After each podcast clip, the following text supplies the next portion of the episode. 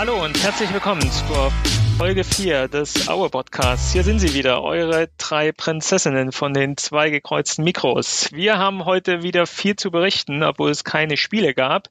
Wir wollen heute im Podcast äh, natürlich zurückblicken auf den Spieltag gegen den HSV, der so nicht durchgeführt wurde. Ähm, jeder kennt die Hintergründe.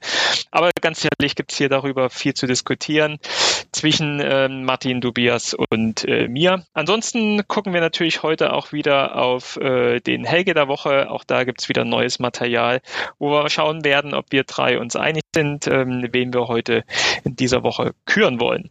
Ansonsten gab es noch einen Neuzugang bei uns. Äh, Antonio Joncic von 1. FC Kaiserslautern verstärkt uns jetzt. Fragezeichen, ist es eine Verstärkung? Das wollen wir heute auch in den kommenden 60 Minuten gerne miteinander diskutieren. Und dann, äh, ich habe lang drauf gewartet und freue mich schon sehr darauf, auf die aktuelle Trikotdiskussion. Wir haben in diesem Jahr ein ganz besonderes Trikot, ähm, was äh, sehr gut ankommt innerhalb der Fanszene. Ob das bei uns auch der Fall ist, wollen wir natürlich auch gerne hier zusammen diskutieren diskutieren und gerne natürlich auch mit euch über die Kommentare und Feedbacks äh, gerne diskutieren. Ansonsten gibt es am Ende natürlich den Ausblick auf die kommenden Spiele. Ähm, das wird relativ viel, weil in den kommenden zwei Wochen haben wir drei Spiele mit Heidenheim, HSV und Bochum. Und am Ende gibt es dann wieder unseren Ausblick auf die Social Media Welt von uns. Ja, ansonsten fangen wir an. Spieltag HSV, alle haben sich drauf gefreut. Äh, kurz davor, einen Tag davor, ich glaube fast ja zwölf Stunden ungefähr davor, wurde es dann doch abgesagt.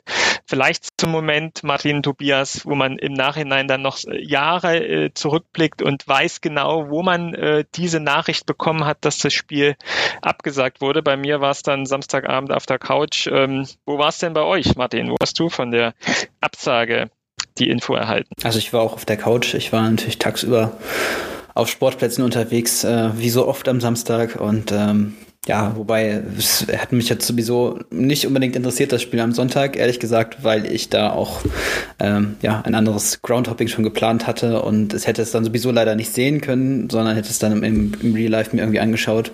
Ja. Und Tobias, wo warst du? Ich saß äh, wie so häufig an meinem Schreibtisch und hatte da was recherchiert, hatte da was gemacht und hatte, hatte es halt nebenbei schon im Kicker gelesen, als es dann per Push-Meldung mich auf mein Handy erreicht hat. Ja.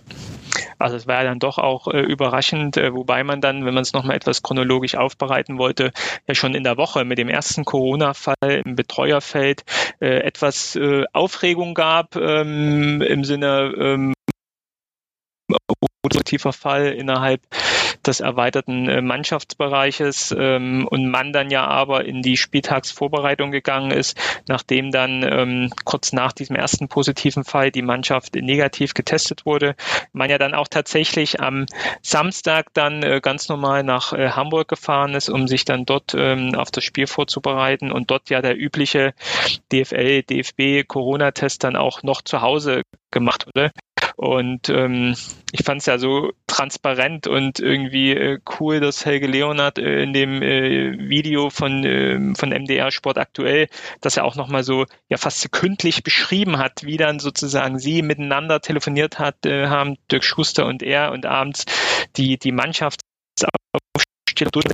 wo man ja auch nochmal sagen muss, ist das eher eine Information an den äh, Präsidenten, wie äh, der Trainer aufstellen möchte oder wird da tatsächlich noch aktiv miteinander verhandelt, wer wo spielen muss? Äh, ja, weiß ich nicht, äh, wie es da jetzt verlaufen ist. Auf jeden Fall fand ich es so plastisch, wie irgendwie Helge es dann so dargestellt hat, äh, dass die beiden miteinander telefoniert haben und im Hintergrund kam dann die medizinische Betreuerin hineingerannt und schrie aufgeregt, es gibt zwei positive Fälle und ja, dann die ganze Maschinerie ins, ins Laufen ging. Ähm, Spiel wurde abgesagt, äh, was glaube ich auch sehr, sehr nachvollziehbar ist, äh, wenn man jetzt äh, mit einer Mannschaft mit 20, 25 Spielern und dem Betreuerteam drumherum ähm, viel Zeit verbringt, noch gemeinsam im Bus sitzt und gemeinsam nach Hamburg fährt, dass wenn darunter zwei Corona-Fälle sind, da natürlich am nächsten Tag keiner auf dem Platz stehen kann, ist glaube ich naheliegend. Das heißt, es ist ja sehr verständlich, dass das Spiel auch abgesagt wurde. Was dann für eine größere, viel, viel größere Aufruhr dann nochmal gesorgt hat, war dann dann der Nachtest, den wohl der Verein selbst initiiert hat in den nächsten Tagen.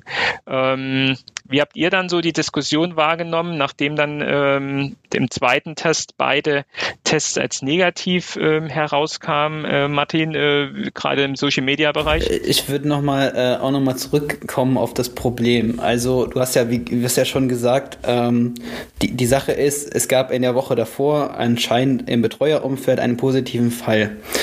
Und es ist dabei völlig egal, wenn jemand infiziert ist, dann ist jemand infiziert. Es ist dabei völlig egal, ob jemand Symptome hat, ob er sie, äh, ob er überhaupt äh, asymptomatisch ist oder ob er präsymptomatisch ist, also ob er noch die äh, Symptome entwickelt. Äh, Corona Corona, die Corona-RNA hat auf, im, im Körper einem, eines Menschen nichts zu suchen und jemand, der, der einen Nachweis davon hat, ist erstmal positiv und äh, muss damit in Quarantäne. Und das ist, das ist ja auch vielleicht der Vorteil an den, den Profis, dass sie so oft getestet werden, dass man halt schnell entdeckt, äh, dass, dass es in der, in der Mannschaft äh, halt zirkuliert. Und das, deshalb ist es ja auch so eine Art Auflage gewesen, dass man versucht, den Spielbetrieb möglichst Corona-frei zu halten. Und äh, ich finde es deshalb auch merkwürdig, dass es da eine Diskussion gibt, ob die Person überhaupt ansteckend ist, ob äh, das jetzt überhaupt gefährlich ist. Und das äh, mischt sich dann ja auch mit der, mit bei manchen Leuten mit der Verschwörung, ob es überhaupt Corona gibt. Natürlich gibt es Corona, äh, sonst würden ja nicht so viele Leute daran sterben.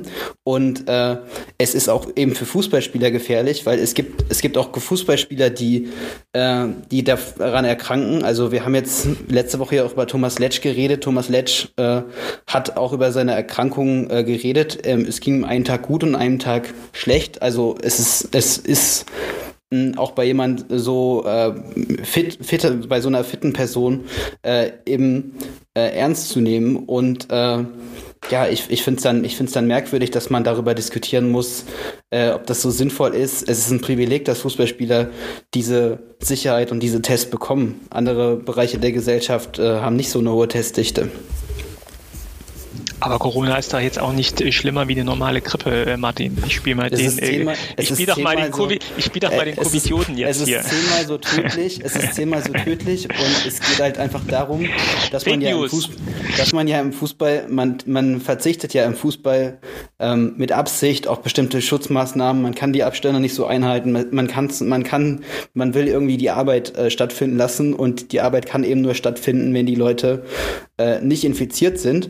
Und äh, Fußballspieler haben auch bei der Quarantäne das riesige Privileg, dass sie sich freitesten lassen können. Es ist an Schulen eben nicht so, dass du dich freitesten lassen kannst, sondern äh, wenn einmal die Kontaktverfolgung stattfindet, dann reicht dir auch ein negativer Test nicht, um aus der Quarantäne entlassen zu werden. Ich kann das auch aus der eigenen äh, Familie so berichten. Also ich habe auch Verwandte, die äh, dann zwei Wochen in Quarantäne müssten, obwohl sie offensichtlich nicht äh, infiziert sind. Also es ist, es ist ein Riesenprivileg und das hat Helge Leonard ja auch nochmal zu Recht äh, gesagt und er hat es ja auch sehr plastisch mh, da in dem ganzen Interview, was äh, voll bei, ähm, bei MDR Sport im Osten äh, ja so, ein, so eine Sonder-Livestream-Sendung war. Das ist sehr, sehr äh, sehenswert im Ganzen auch.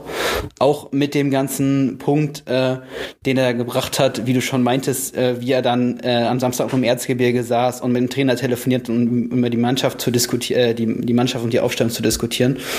Und äh, ja, also ich, ich, ich bin da sehr, sehr verwundert, dass man äh, da über diese Maßnahmen überhaupt noch diskutiert.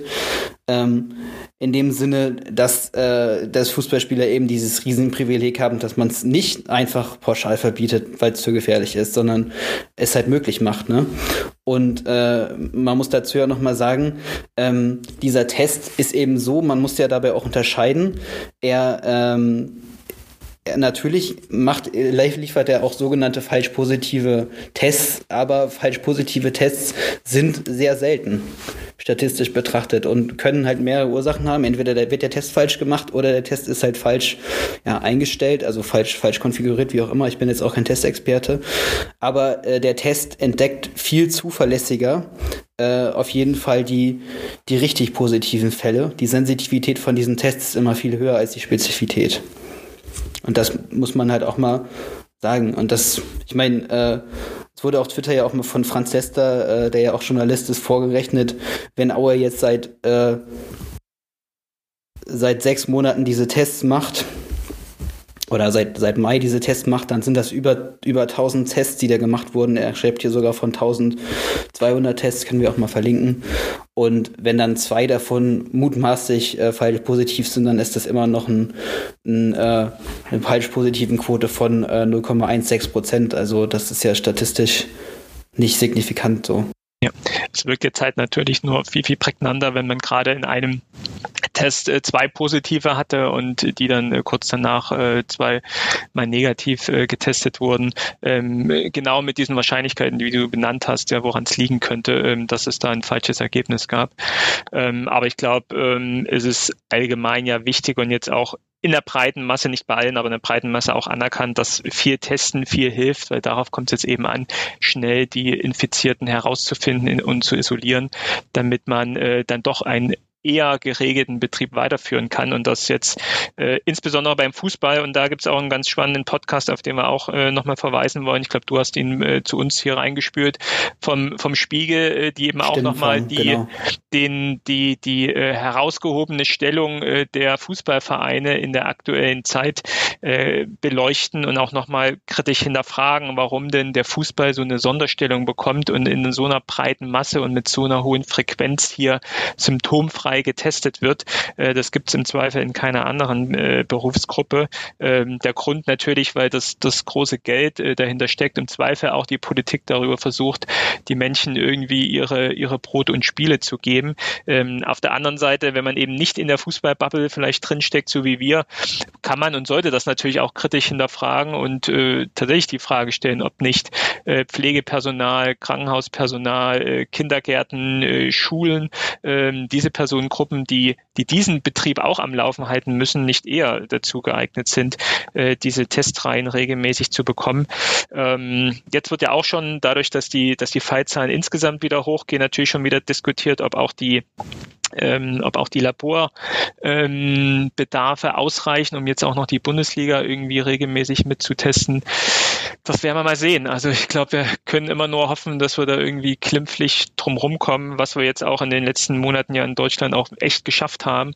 Und da sollten wir alle an uns arbeiten, dass wir da echt uns äh, ja an die Regeln halten, die irgendwie sinnvoll vorgegeben werden. Ähm, aber ja. ich sage ja mal, sag ja mal so, dass das Testregime, so wie die Bundesliga das gerade macht, ist es ja noch auch, ist es ja auch noch so, dass man damit Infektionen noch verhindern kann. Also es, es, es bringt ja nichts im Nachhinein festzustellen, es waren zehn Leute jetzt in der Mannschaftsbesprechung und sind infiziert, weil der Raum schlecht gelüftet war. So, weil man muss ja auch noch mal äh, wissen, äh, dass ähm, von den Corona-Infizierten äh, zu 70 Prozent wird gar keine weitere Person angesteckt, aber es ist ja eben die siebte, die achte, die neunte und die zehnte Person, die halt mehr als eine Person anstecken. Und die ist ja, die, die ist ja das Problem in der ganzen Pandemie. Nicht, dass es jetzt ähm, einzelne Infektionen gibt, sondern eben halt Superspreading-Ereignisse und Fußballtraining und, und Mannschaftszusammengehörigkeit ist nun mal ein, ein permanentes eine permanente Möglichkeit zum Superspreading, leider. Ja. Permanenter Austausch, genau. Permanenter Austausch und ja auch ähm, im, durch die Sache der, also durch, die, durch das ganze Training und das Zusammenhängen ist es halt auch einfach ein Bereich, wo die Abstandsregeln nicht konsequent durchgesetzt werden können. Und deshalb ist dieses ganze, diese ganze Diskussion, ist jetzt jemand, der infiziert ist, auch ansteckend? Kann er jemanden anstecken? Ist müßig, weil äh, ja, also von äh, sieben von zehn stecken keine weitere Person an. Also äh, statistisch gesehen ist es eine, eine müßige Diskussion, aber darum geht es halt auch nicht in den Tests. In den Tests geht es halt darum festzustellen, ob es innerhalb der Mannschaft äh, weitergeleitet wird. Und dann muss das Gesundheitsamt ja äh, Maßnahmen er, treffen. Es geht dann auch um, um, um Arbeitssicherheit an der Stelle. Ja. Und um den gesundheitlichen Schutz der, der Spielerinnen und äh, Spieler, beziehungsweise ja. der, der Spieler vor allen Dingen, weil es in Deutschland ist das ja auch nur ein Privileg des Profisports. Ne? Es wird ja auch nur in den ersten drei Ligen so gemacht und äh, in der Frauenbundesliga. Aber ab der Regionalliga und drunter gibt es ja gar keine Tests. Da ist es ja nur ganz normales, in Anführungsstrichen, Kontakttracing wie für alle Bevölkerungsgruppen. Und auch da fallen jetzt schon wieder die ersten Spiele aus. Oder jetzt auch in der dritten Liga Duisburg, glaube ich, hat einen Fall, wo jetzt am Wochenende das Spiel abgesagt wurde. In den Regionalligen, Oberligen, die ich jetzt hier so mitbekomme, mitverfolge, gibt es schon Spiele, die auch ähm, ausfallen. Das wird uns, glaube ich, in den nächsten Monaten so begleiten. Und man muss, man muss, man muss ja noch sagen, die Diskussion äh, um, um die Zuschauer fängt ja jetzt auch wieder an. Also ob man Zuschauer einfach begrenzt Und dazu muss man auch ehrlich gesagt mal sagen, der Fußball macht ja auch aus meiner Sicht den Fehler, dass er nicht äh, offensiver sagt, ähm, ja, wir haben die und die Konzepte und es kommt einfach zu wenig oder keine Infektionen und dann ist es unverhältnismäßig, dass man es pauschal einfach verbietet, wieder Zuschauer im Stadion zu haben. Also ich finde, der Fußball könnte da auch offensiver sein. Tobias, du wolltest noch was sagen? Genau, und gerade kam auch so über den Ticker die Nachricht, dass auch beim VfL Osnabrück natürlich auch es Positivfälle gab. Und natürlich auch jetzt beim HSV, hat sich jetzt auch einer bei der U21 halt auch angesteckt oder wurde getestet oder war Teil der Gruppe. Thank you. Also von daher, ich glaube, dass diese Diskussion um Corona, wenn ich das mal so aus meiner Perspektive mal so betrachte, einfach eine Folge davon ist, dass die Leute einfach schon lange ähm, in diesem Ausnahmezustand leben und dass wir jetzt das haben, was sich auch als äh, Präventionsparadoxon bezeichnet. Das bedeutet, äh, es wird so effektiv äh, Prävention betrieben, dass es kaum Fälle gibt oder kaum hochsymptomatische Fälle gibt und die Leute dann sagen, ja, wozu braucht man denn überhaupt diese gesamte Prävention? Also ich glaube, die Leute Leute sehen sich einfach auch nach Normalität, nach Stabilität und ähm, ich glaube, vielen war am Anfang der Pandemie nicht klar, dass es tatsächlich so lang gehen wird. Ja, viele haben werden wir gedacht haben, das ist nach ein paar Wochen wieder erledigt und jetzt wird ihnen langsam klar, das ist dieses Jahr noch so und es wird sich auch noch bis weit ins nächste Jahr reinziehen. Und ich glaube, das macht Leuten einfach auch Angst und deswegen äh, kommt langsam auch dieses dieses größere Mond natürlich auch zustande. Natürlich muss man ganz klar sagen, dass die Bundesliga oder dass die Profispieler da so privilegiert sind, darüber kann man wahrlich streiten. Äh, weil sie haben ja ganz ursprünglich, wurde ja mal gesagt, ähm, wenn die Testkapazitäten nicht mehr ausreichen, dass ja die Bundesligisten auf ihre äh, Tests verzichten ja, um, da, um das dann freizugeben und dann den Spielbetrieb wieder einstellen. Ich bin gespannt, äh, ob das jetzt in der zweiten Welle tatsächlich so vonstatten gehen wird oder ob man das einfach nur gesagt hat, um da die Leute auch ein bisschen zu beruhigen und, und um es erstmal ein bisschen zu implementieren. Ich könnte mir halt vorstellen, dass wir sowieso bald eine ganz neue Teststrategie haben in Deutschland. Also, dass wir viel weniger davon weggehen, ähm, zu schauen, wo sind die einzelnen Fälle, sondern dass man sich viel stärker darauf fokussieren wird, wo sind eben Ausbrüche und welche Ausbrüche kann man auch löschen. Weil äh, ja, also die, die Test, äh, die, die Nachverfolgung von Einzelfällen ist einfach sehr müßig und auch zu langsam aktuell. Ich habe gestern gelesen, dass äh, Holland äh, die Einzelnachverfolgung jetzt schon aufgegeben hat, weil sie einfach nicht mehr hinterherkommen und jetzt jeder für sich äh, verantwortlich ist, in den letzten Tagen zu recherchieren, äh, wer mit wem in Kontakt war. Ähm, das heißt, auch da wieder noch mehr das Thema Eigenverantwortung in den Mittelpunkt gestellt wird. Wenn ich so die Diskussion äh, sehe, auch gerade wenn man jetzt hier unter den Posts von Aue bezüglich bezüglich Corona die, die, die Kommentare dann auch sieht, äh, da wird mir dann äh, Angst und Bange, wenn es dann darum geht, dass jeder für sich verantwortlich ist, äh, im privaten Bereich die Leute anzurufen und zu sagen, hey, nur, äh, ich wollte dir nur mal sagen, ich bin positiv getestet worden. Ich glaube, äh, dass, äh, also ich, ich drücke auf jeden Fall uns in Deutschland die Daumen, dass da die Gesundheitsämter noch so gut aufgestellt sind, dass sie das noch weiterhin übernehmen können. Okay, aber ähm, ja, schwieriges Thema und ich, wir hatten es jetzt schon, wir sind bei Folge 4 und ich glaube, ähm, ohne es genau zu wissen, ich glaube, in jeder Folge haben wir bisher über Corona gesprochen und ich äh, wage mal die These, dass wir auch in den nächsten Folgen ähm, immer wieder das Thema haben, weil es uns, glaube ich, auch äh, ja, persönlich betrifft, aber natürlich auch das Thema Fußball äh, sehr stark in Mitleidenschaft zieht. Aber wir gucken mal nach vorn. Das Spiel ist neu terminiert. Ich glaube, der 21.10. ist es auf jeden Fall ein Spiel in der Woche.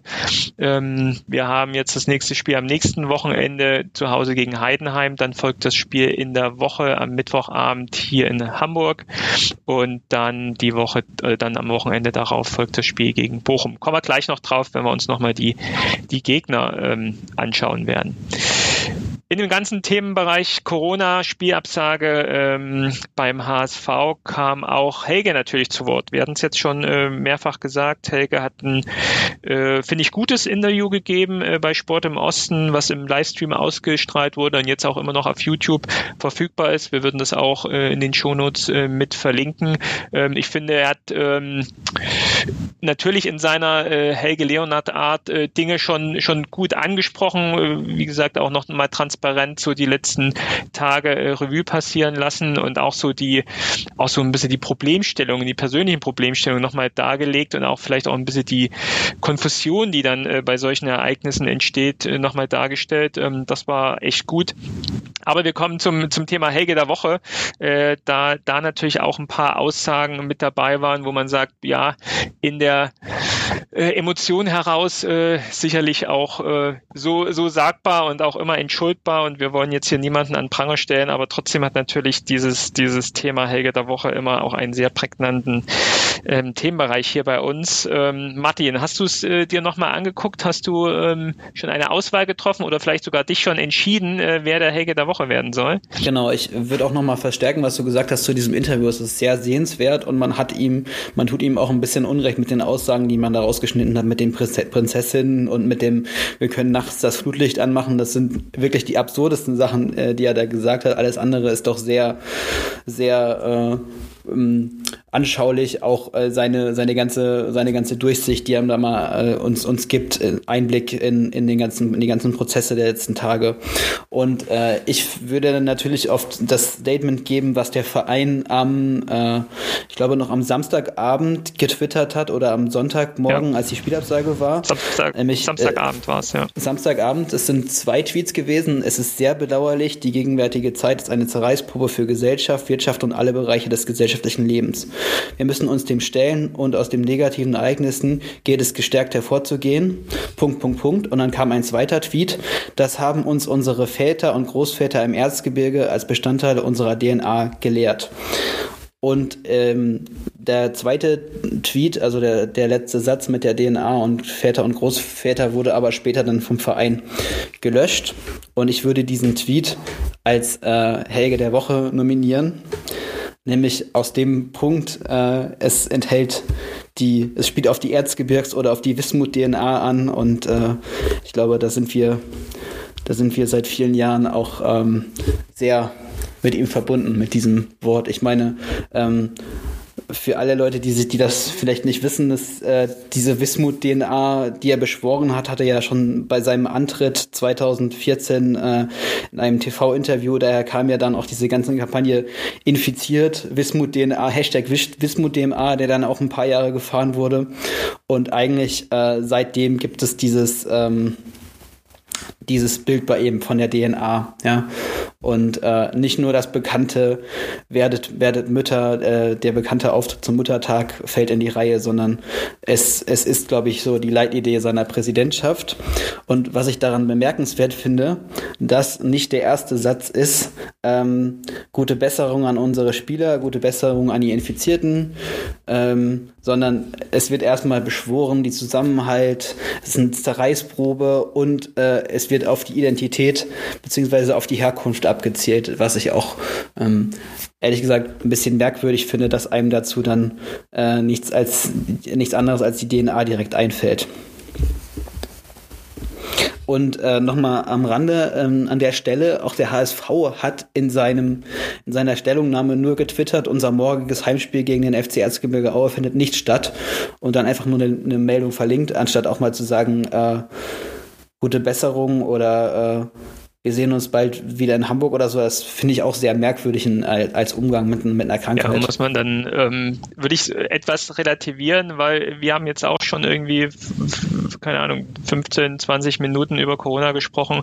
Äh, natürlich äh, steht es uns auch gut, äh, gute Besserung an die Kranken äh, bei uns in der Mannschaft zu sagen. Ähm, das tun wir dann hiermit, ähm, sodass ich dann schon glaube, in der, in der Hektik des Geschäfts und äh, dass, eine, dass ein Spiel so kurzfristig abgesagt wird, ist auch schon äh, ungewöhnlich ungewöhnlich und man dann irgendwie versucht, das Ganze relativ schnell, was ja Twitter mit sich bringt, irgendwie schnell und kurz äh, zu kommunizieren. Ähm, das, äh, das passiert dann halt auch und ähm, ich glaube, ähm, dass die Gesundheit hier an erster Stelle steht. Das ist äh, für Helge wichtig und ist auch für den HSV wichtig. Äh, klar wäre es schöner, wenn sie das auch so reingeschrieben hätten und auch so auch so menschlich, sage ich mal, so dargestellt hätten. Jetzt wirkt es ja schon sehr auch so ein bisschen kommerziell und wirtschaftlich gedacht. Äh, auch Helge schreibt ja auch in seinem Tweet jetzt hier Zerreißprobe für Gesellschaft, Wirtschaft und alle Bereiche des gesellschaftlichen Lebens. Es ist jetzt ein Spiel abgesagt worden, weil zwei ähm, Personen äh, erkrankt sind, ja, wobei dann im Nachhinein dann eben auch, äh, auch wieder nicht. Also das äh, ja, sind halt, ähm, ja, ist, ist, ist glaube ich, in, in, in Umgang damit, äh, der aber jetzt schon regelmäßig so passiert. Side Note am Rande äh, finde ich ja interessant, dass äh, es uns die die Väter und Großväter im Erzgebirge ge gelehrt haben, während äh, die Frauen äh, ja im, na, in, seinem, in seiner Welt oder in seinem Bild ähm, die DNA zur Wismut tragen und die Männer haben, haben äh, geben uns die DNA weiter. Also das finde ich auch ein interessantes äh, Bild an der Stelle. Ja, das ist halt noch das, das, äh, das Rollenbild dann eben. Ne? Die, äh, die, die, die Frauen bringen uns die, die DNA und äh, die DNA bespielt werden äh, durch dann bestimmte Eigenschaften wie äh, hart, mutig, äh, äh, schnell aus äh, negativen Dingen wieder gestärkt hervorgehen. Das lernen uns dann eben die Väter. Aber äh, vielleicht auch wieder deutlicher nochmal, keiner von uns kommt aus dem Erzgebirge. Vielleicht können wir, das äh, liegt halt wirklich nicht in unserer DNA. Vielleicht ist das dann doch ein kleines äh, eigenes Völkchen, die das dann so mit sich bringen. Wer weiß. Aber dann finde ich es ja noch um, umso bedenklicher, also diese Argumentation so. Das war jetzt ja auch nicht ganz ernst gemeint. Tobias aber, ich, aber das ist ja genau das, was ich auch an dem an den Menschen im Erzgebirge so toll finde, dass sie, dass das glaube ich eine verschworene Gemeinschaft ist, dass sie einfach so dieses Wir gegen die anderen oder wir wir, wir halten zusammen gegen gegen die Gefahr, die von außen kommt. Das hat echt Vor- und Nachteile, aber dadurch ist auch die Stimmung im Stadion für mich immer relativ familiär. Also du siehst im Auer Stadion siehst du kaum wirklich Idioten oder Leute, die da, die da Streit suchen, sondern äh, sie ist eigentlich Menschen, die ganz offenherzig und auf Augenhöhe miteinander umgehen. Manchmal ein bisschen deftig, manchmal ein bisschen derb, aber fast immer herzlich. Das stimmt auf jeden Fall. Na, das ist doch das ist doch ein schönes äh, Abschlusswort für die äh, Rubrik Helge der Woche. Ich glaube also, Martin, ich kann mich anschließen. Tobias, Helge der Woche ist damit gewählt. Definitiv. Definitiv. Es Herzlichen kommt DNA und Erzgebirge vor. Es reicht immer, um, um die Kategorie bei uns zu gewinnen. Es sind einfach diese, es sind einfach diese Buzzwords, die reichen. Äh, vielleicht gibt es auch nur im Hintergrund jemanden, der nur so, ein, so einen Generator hat, der auf den Knopf drückt und dann äh, kommt der passende Spruch von Helge heraus. Kann RNA auch sein. und Wismut DNA. Ja, genau. Gibt es immer noch so ein paar neue Sachen, die jetzt aktuell so reingespült werden und dann wird auf den Knopf wobei, gedrückt wobei und dann kommt diese so ein T-Shirt-Kampagne mit infiziert äh, schon fast, ähm, wie soll man sagen, fast visionär war, ne, für die aktuelle Zeit. genau, ja, also dieses, die, dieses Video, das können wir auch nochmal, oder haben wir es schon über, über unseren Aue äh, Twitter-Account, nee, das, das Pod Podcast, äh, Twitter-Account geteilt. Ich habe äh, genau, ich habe die Mannschaft, infiziert. ich habe die Mannschaft, äh, äh, ich, ich, ich habe die mit Mannschaft Erfolg. infiziert, infiziert mit mit äh, mit Erfolg. In der aktuellen Situation, genau. Also äh, wir, wir müssen mal alle äh, Daumen drücken und keiner soll infiziert werden, aber auf keinen Fall irgendwie Helge Leonard, weil uns dann diese, dieser YouTube-Link äh, da irgendwie um die Ohren gehauen wird dann. Ne? Ja, ich glaube, Insgesamt da auch schon die ein oder anderen äh, ja, Twitterer ja. zu, dass sie das wieder rausholen können. Der, der, der Tweet ist im Entwurfsordner schon drin und jeder wartet darauf. Wir hoffen nicht, äh, dass es so kommt. Das kam, das kam auch, äh, als er seine, seine Präsidentschaft angetreten hat und als Tommy Stipic Trainer wurde. Also das ist schon wirklich so lange her. Ja. Wobei dann jetzt rückblickend, dass er die Mannschaft mit Erfolg äh, infiziert hat, äh, so richtig erfolgreich war es ja dann nicht, weil da sind wir ja abgestiegen. Da haben wir ja auch schon mit, auch eine äh, perfekte Stipic. Brücke zum nächsten Gegner. Ja. Abstieg, meinst du? ja, ach. Ähm, ach, ich, ja, sag, ich sag, ich sag euch, dieser 24.05.2015, der hat mich bis, bis in meine Träume verfolgt.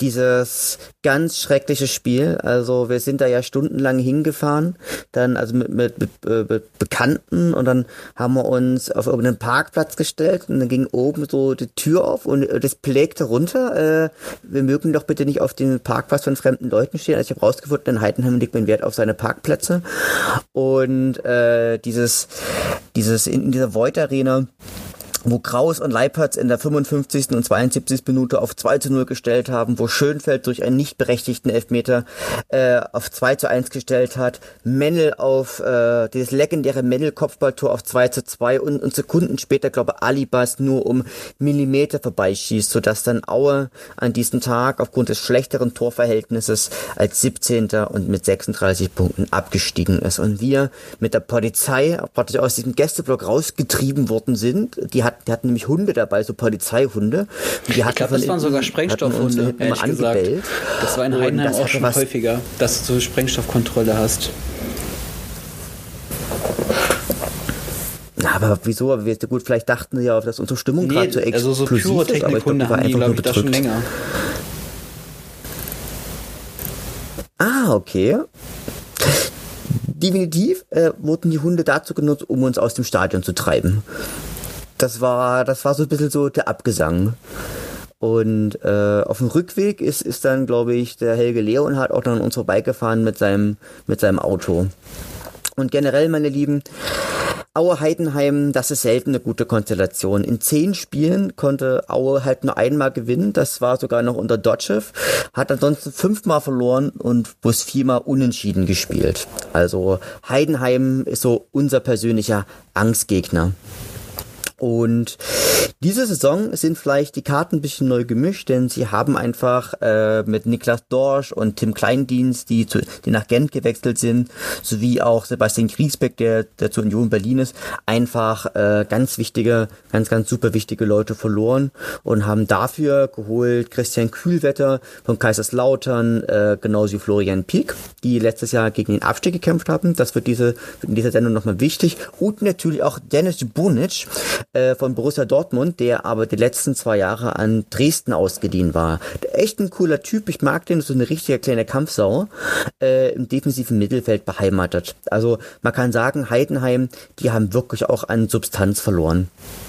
Ja, und deswegen möglicherweise, wenn, äh, wenn wir einen guten Tag erwischen und vielleicht Heidenheim keinen so guten Tag, naja, man darf, man darf ja nochmal träumen. Wie, ähm, wie, wie viele Punkte hat Heidenheim ja. jetzt aktuell schon? Wo stehen die? Das, das weiß ich, sie stehen, das weiß ich glaube ich gerade gar okay. nicht. Ähm, Guck ich mal nach. Genau, aber grundsätzlich kann ich sagen, dass sie äh, in dieser Saison überwiegend mit einem 4-4-2 gespielt haben, also 4-4-2 mit einer Doppel-6 und rein taktisch gesehen liegt da unser Pfund nämlich in der Überzahl im Mittelfeld, die aber letztlich nur dann zum Vorschein kommen kann, wenn wenn man praktisch verhindern kann, dass der zweite Stürmer in diesem 4-4-2 sich, sich ins Mittelfeld abklappen kann, um dann wieder eine numerische Gleichzahl herzustellen. Ist ein System, äh, wo man ganz viel Offensivpower in der Mitte hat, aber halt auch eine relativ hohe Konteranfälligkeit durch eben jene Mitte. Insbesondere dann, wenn sich halt die defensiven Mittelfeldspieler sich in das Offensivspiel einfach auch einschalten. Und gerade weil sie da natürlich mit, mit Niklas Dorsch echt an und äh, Sebastian Griesbeck echt auch an Qualität verloren haben, äh, liegt da einfach auch für Aue ein Stück weit auch die Chance, einfach diese Konteranfälligkeit von Heidenheim auch auszunutzen. Ich habe mal nachgeguckt. Ähm, Heidenheim ist auch im Pokal rausgeflogen, so wie wir, ähm, in Wiesbaden ähm, die ja mhm, gerade erst ausgestiegen, ähm, äh, abgestiegen sind aus der zweiten Liga. Dann haben sie das erste Spiel äh, 2-0 gegen ähm, Braunschweig gewonnen. Dann haben sie 4-2 auf St. Pauli verloren und dann 0-0 gegen Paderborn. Also auch genauso wie wir, vier Punkte, aber jetzt schon nach drei Spielen. Und ja, ich würde eher sagen, durchwachsen. Ähm, vier Punkte nach drei Spielen für jemanden, der im letzten Jahr auf Platz drei war und natürlich, wie du es gesagt hast, einige Abgänge hinter sich hatte. Aber nichtsdestotrotz nichtsdestotrotz glaube ich schon, dass er im, im oberen Mittelfeld äh, unter den ersten fünf, sechs auf jeden Fall mitspielen werden. Also der, glaube ich, erwartet, äh, hat Brocken, wird es auf jeden Fall. Hm. Definitiv. Aber es ist ja auch ein Phänomen, dass äh, Mannschaften, die knapp in der Relegation gescheitert sind, in der nächsten Saison zum Teil erhebliche Probleme haben.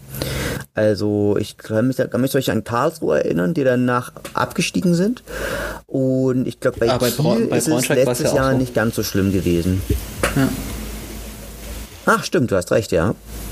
Also weil ich glaube gerade wenn du, weiß ich dann, weil dann viele Spieler in so einer Saison einfach überperformen und dann einfach auch weggeholt werden, wie es halt auch in Heidenheim einfach der Fall war. Wären sie aufgestiegen und das hätten sie nach dem Spiel gegen Bremen einfach wirklich auch verdient gehabt, dann hätten sie auch den Dorsch, Kleindienst oder Chrisbeck einfach auch, auch halten können und wären damit zumindest ein unterdurchschnittlicher Erstligaverein gewesen. Und so ist es so, jetzt muss sich die Mannschaft finden und sie müssen äh, rein auf dem Papier mit deutlich weniger Qualität ja einfach auch, auch zurechtkommen. Natürlich haben, ich sehe gerade noch, die haben den Andreas Geipe geholt, ist auch kein schlechter, aber haben solche noch ja, Jan Schöppner geholt aus vom, von Ferl.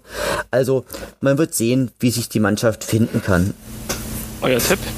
Und ach so, ach so, ganz wichtig, wen die aber auch noch sich zurückgeholt hatten, das, dem wollte ich auch mal ganz besonders ehren, das ist der Patrick Schmidt von Dynamo Dresden, der wurde dort ausgeliehen und der hat bei Dynamo Dresden einen richtig, richtig guten Job gemacht und der ist wirklich brandgefährlich, dieser Mann. Also auf den muss Aue dann wirklich auch gut aufpassen. Also ein richtig toller, bulliger, technisch versierter und schneller Stürmer, auf den man definitiv nicht ähm, aus den Augen lassen sollte. Und weil du mich gerade nach meinem Tipp gefragt hast, ich sage 1-1. Martin? Ich sage auch 1-1 und äh, unser Heidenheim-Trauma ist ja eigentlich noch mal größer als die Ligaspiele. Wir sind ja auch mal im Pokal gegen die rausgeflogen. 2015, 16 hatten wir im, in der Achtelfinale gegen die gespielt. Ja, stimmt. Ja, ich hätte jetzt eigentlich auch 1-1 gesagt, aber das kann ich natürlich jetzt nicht. Äh, dann sage ich mal ähm, Überraschung. Ähm, 1-0. Wir gewinnen 1-0. Das wäre großartig. Aber ist es nicht auch so, dass wir nicht mal ein Spiel erst in der Nachspielzeit äh, gegen die dann noch den Ausgleich kassiert haben? Ist es jetzt ein oder zwei Jahre her? Da war doch noch der Umbau, oder? Genau, das war das, das Ding, das habe ich gesehen, da haben die, da hat glaube ich, äh, ach genau, da hatte Sören Bertram nicht richtig geklärt, hatte das dann dem Gegner vorgelegt und haben die, haben wir glaube ich in der 93. Minute dann noch den Ausgleich bekommen. Es war ein, es war bitterkalt und es war ein, doch, ne? Äh, da waren wir zusammen, ja. glaube ich, genau. Genau. Das war, genau, da hat sich Marc Schnatterer feiern lassen. Ich glaube, der hatte auch, auch getroffen ja, oder so ein typisches Heidenheim-Ding. Mm, das war, also Heidenheim, das ist, ist allgemein aber auch ein, ähm, auch so ein Verein, der aus wenig Mitteln viel macht und ganz, ganz unangenehm zu bespielen ist, weil die auch diesen äh, ja fast schon positiv bekloppten Trainer dann einfach auch haben, der äh, einfach vor Leidenschaft und aber auch vor Ehrgeiz einfach brennt. Ich assoziiere auch immer noch den Spielabbruch damit. Das war ja das erste ja, Spiel nach dem Aufstieg 2016. Da war ich auch mit dem, mit dem Stefan, also auch ein bekannten Podcast hier. Das stimmt. Dann gab es ja. ja dieses Riesenunwetter. Genau. Und dann seid ihr unverrichteter Dinge wieder nach Hause gefahren. Genau, und leider war das Spiel auch noch um 15.30 Uhr, weil das ja erster Spieltag war und die erste Bundesliga noch gar nicht gespielt hatte. Und okay. dann waren wir so um eins oder so, war ich glaube ich wieder zu Hause. Also das war, das war auch zu einer schlechten Zeit und das Nachschulspiel war dann auf einem Dienstag oder so um 20 Uhr. Das war auch total lächerlich, dass man das um 20 Uhr ansetzt ja. unter der Woche. Gut, dann schauen wir mal. Eigentlich äh, wären wir doch mal wieder dran jetzt mit dem Heimsieg gegen Heidenheim. Drücken wir die Daumen. Dann ein paar Tage später, nämlich sogar drei Tage, genau drei Tage später, spielen wir dann zweiter Versuch wieder beim HSV.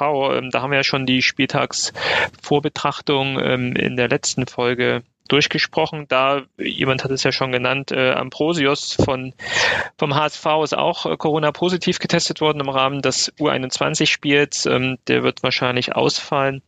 Aber ja, schauen wir einfach mal, ob da für uns was zu holen ist. Ähm, dann gleich danach, ich glaube wieder am Sonntag, ähm, spielen wir in Bochum, die auch jetzt ähm, drei Spiele bis zum heutigen Zeitpunkt äh, hinter sich gebracht haben.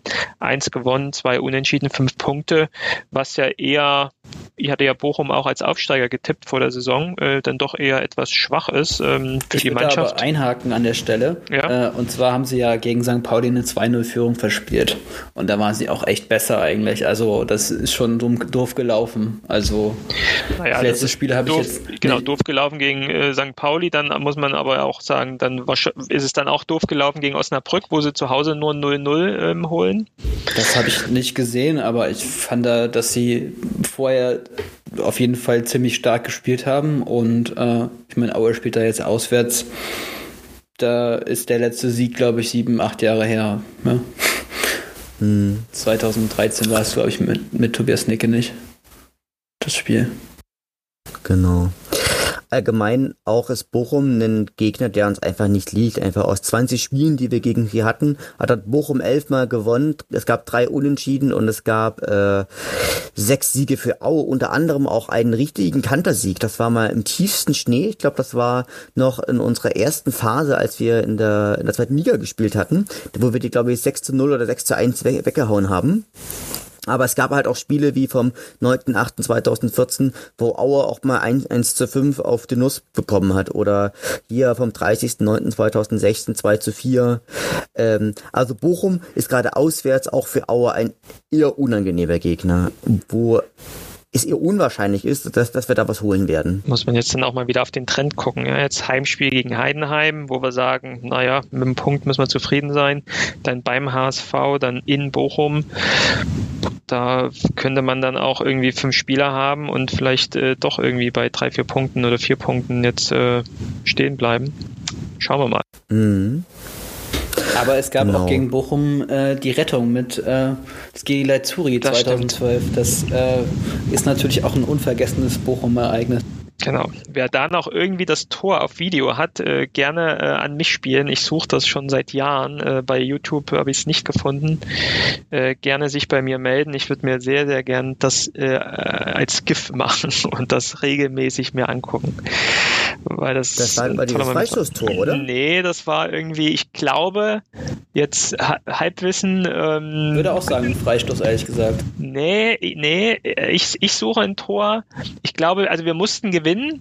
Wir sind irgendwie 2-1 auch vorn.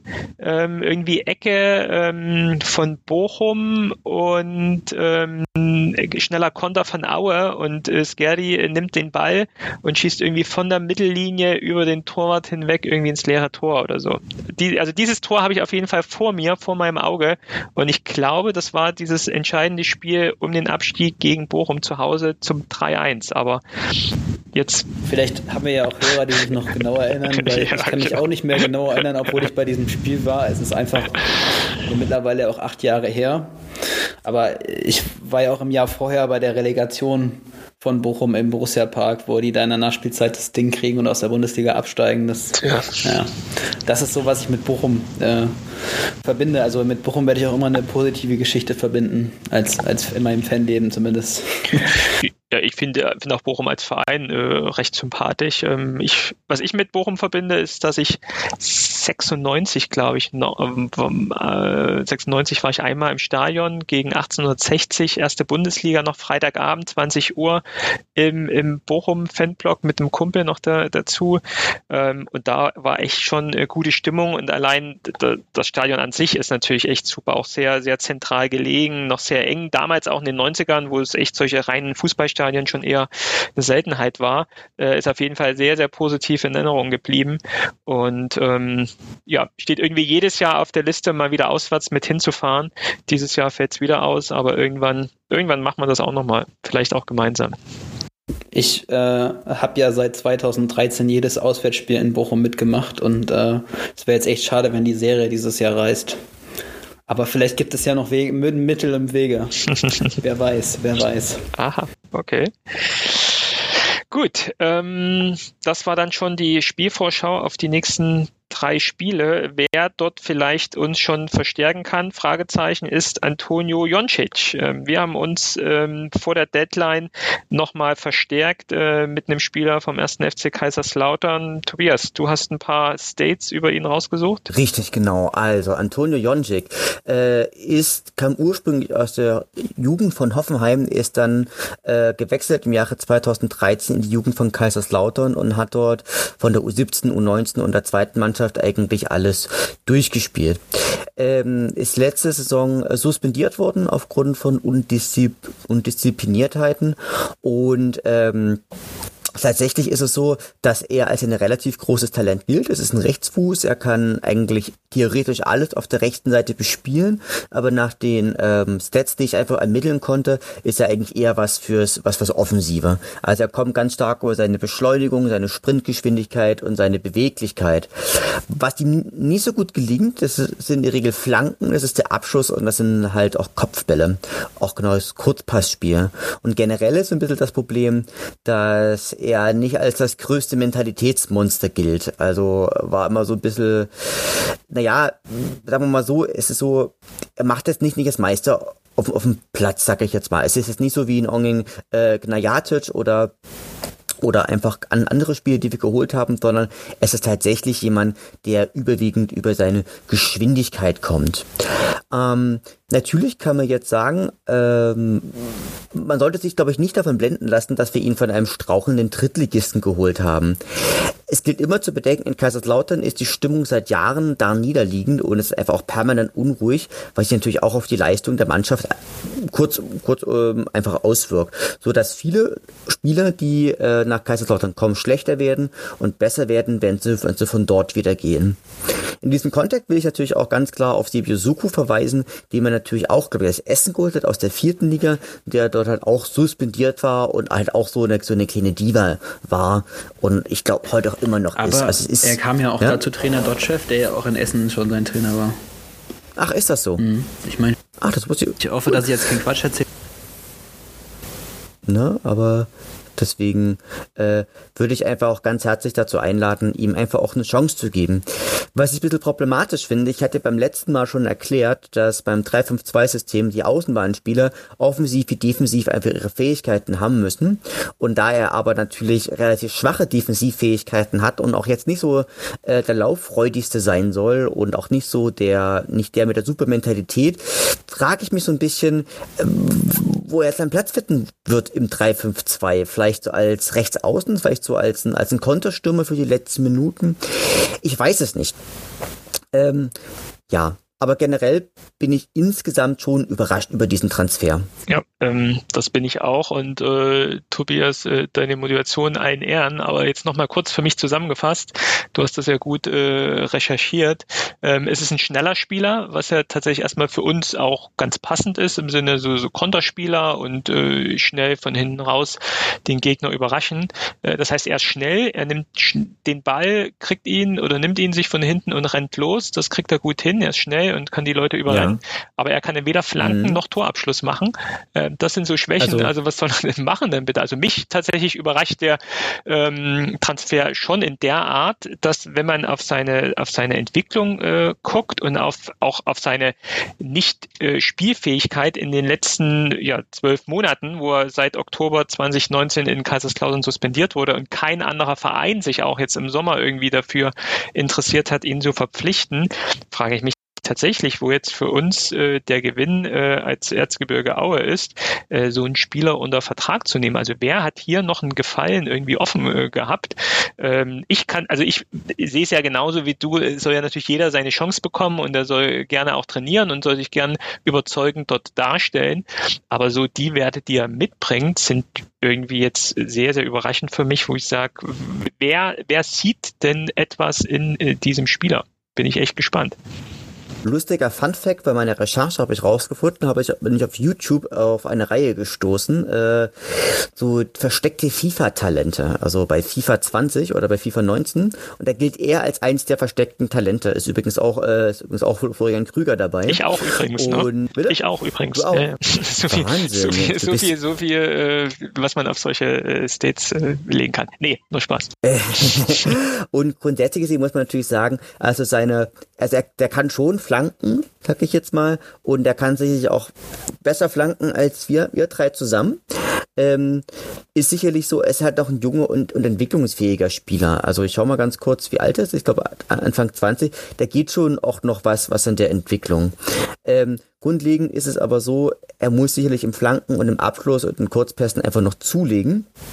Und er muss einfach auch wieder so auch gewisserweise auch Wettkampfhärte einfach auch entwickeln. Wenn wir mal gucken, in der letzte Saison hat er ja fünf Spiele in der Oberliga Rheinland-Pfalz äh, und Saar gemacht und da hat er in fünf Spielen immerhin zweimal getroffen und einmal äh, einen Assist gemacht. Allerdings muss man auch mal in der Oberliga damit rechnen, ähm, dass das in der Regel Amateure sind, gegen die man da antritt. Na? Und andererseits muss man auch sagen, er kommt aus dem unruhigen Umfeld und kann gegebenenfalls auch vom ruhigeren Umfeld von Erzgebirge Aue einfach auch profitieren. Und, äh, und einfach und zu sich unser, finden. Ähm, Calogero Rizuto kam auch von der zweiten Mannschaft von Kaiserslautern übrigens damals. Ich habe übrigens ja. nochmal nachgeguckt bei bei, Zug, äh, bei CBU Suku, da war Pavel Dotschew nicht der Trainer in Essen, sondern Pavel Dotschew war vorher in bei Preußen Münster Trainer und äh, Sandhausen. Da habe ich mich falsch erinnert. Tut mir leid an der Stelle. Ach, kein Ding. Und also, äh, äh, interessant ist auch, was äh, Helge Leonard zur Verpflichtung gesagt hat, nämlich, dass er kein äh, Schwiegersohn-Typ ist, sondern die typische Balkan-Mentalität mitbringt.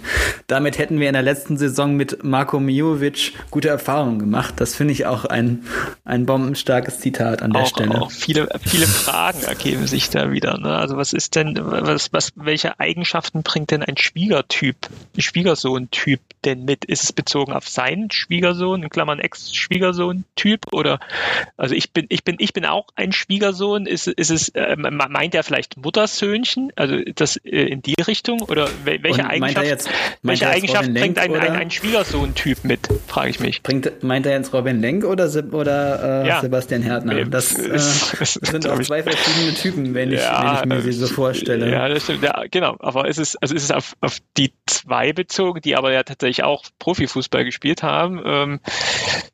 Balkan-Mentalität kann ich nachvollziehen mit, mit irgendwie hitzig, äh, kraftvoll, wie auch immer. Wobei jetzt, äh, wenn er jetzt hier eher der schnelle Typ ist, weiß ich auch nicht, ob er dann so der kräftige äh, Typ ist.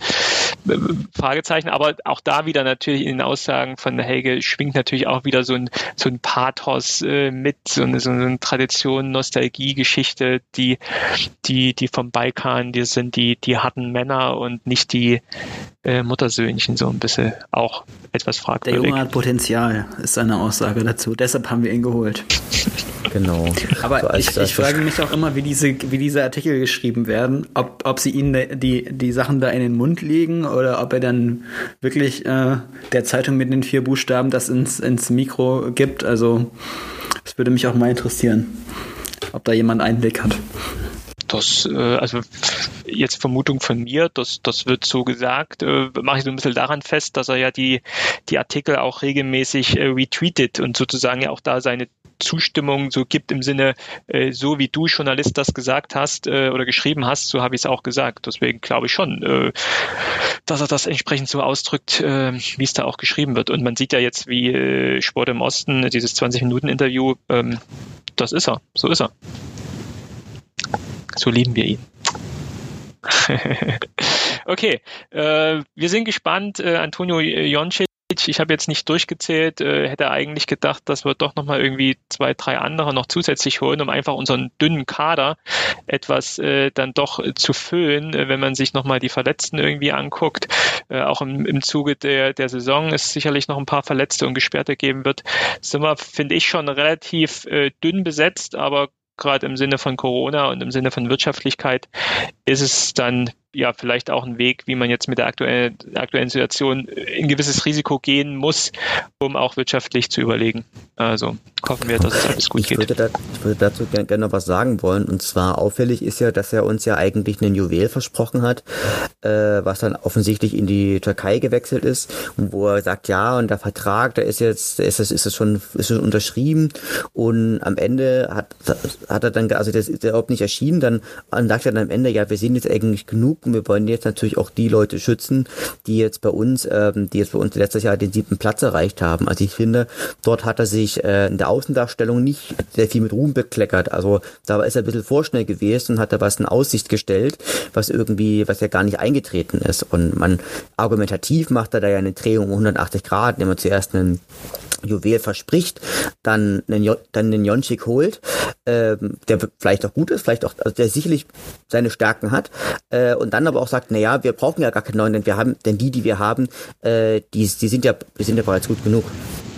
Ja, Ich glaube, der ähm, angesprochene Bulgare ist es wohl, glaube ich, U21-Spieler oder sogar äh, A-Nationalspieler mhm. von Bulgarien, zwar relativ jung, wurde dann mit Galatasaray Istanbul wo in Verbindung gebracht, die wir auch Interesse hatten, aber wo jetzt auch ähm, nach der Deadline auch nicht nach Istanbul gewechselt ist. Also mein Kenntnisstand ist er jetzt immer noch äh, in Bulgarien, also wobei ich jetzt mich nicht mit den Deadlines in, in, in Bulgarien und der Türkei auskenne.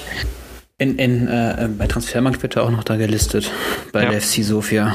Und äh, ja, hat anscheinend noch bis ein Jahr Vertrag und einen Marktwert von einer Million Euro. Vielleicht ist es doch einfach an der Ablöse gescheitert und wir wissen es nicht. Aber ja. an der Stelle ist es auch müßig zu spekulieren. Klar. Okay, wir gehen raus aus der Spekulation hin zu harten Fakten. Äh, wir wollen uns der Diskussion über unser neues Trikot stellen. Ähm, Trikot. Kennt jeder, glaube ich, so, ähm, brauchen es, glaube ich, nicht groß zu beschreiben. Äh, wir diskutieren mal über das, über das Heimtrikot, oder? Wir können, oder wir können auch gern das, die, die gesamte Trikotsammlung durchgehen. Ähm, wir hatten es ja hier mal in unserer Runde so diskutiert. Ähm, ich glaube, Tobias, äh, du bist ein großer Verfechter, ein großer Freund äh, vom äh, neuen ähm, Trikot. Ähm, ich finde es ja eher jetzt nicht so toll, aber gern sag du doch mal, ich glaube, dir liegt es auch im Original vor, du hast es ja schon geholt. Ähm, wie findest findest ja, du es denn? Ich, also es ist natürlich so, ähm, ich die, ich habe ja extra im, im Fanshop angerufen, dass, dass die mir das ausmessen, weil, weil ich die Befürchtung hatte, dass es eng geschnitten ist. Und für alle, die sich noch kaufen wollen, ja, es ist sehr eng geschnitten. Und ich mit meinen 63 Kilogramm, es spannt schon, also ich bin 63, ich wiege 63 Kilo, ich bin, bin Meter 75 groß und, und es spannt an der Brust. Also es ist wirklich super, super eng geschnitten. Und ähm, welche, ich habe das die erste, Sorry? Die S habe hab ich, hab ich okay. genommen. DS und äh, hätte aber gut eine M sein können. Und ich, als ich zum ersten Mal diese lila-weißen Vertikalstreifen gesehen habe, ich dachte, boah, das sieht ja aus wie so ein, wie so ein Sträflingsgewand. Da kannst du jemanden aus Zwickau, Chemnitz oder Dresden rein, reinstrecken, so, so als Strafe. Ähm, man guckt sich aber rein. Also ich muss sagen, man guckt sich da rein und ähm, um es mal ressourcenorientiert zu sagen, es ist mal was anderes. Und äh, es ist, glaube ich, auch schwierig, so mit lila-weiß immer jetzt immer so viel rauszuholen. Und ich finde, wir hatten aber auch schon hässlichere Trikots. Und generell bin ich aber der Meinung, und ich weiß nicht, ob ich mir da jetzt so viele Freunde mache, glaube ich, dass unsere Auswärtstrikots meistens schöner sind als unsere Heimtrikots. Deswegen habe ich mir die letzten Jahre auch überwiegend nur die Auswärtstrikots geholt.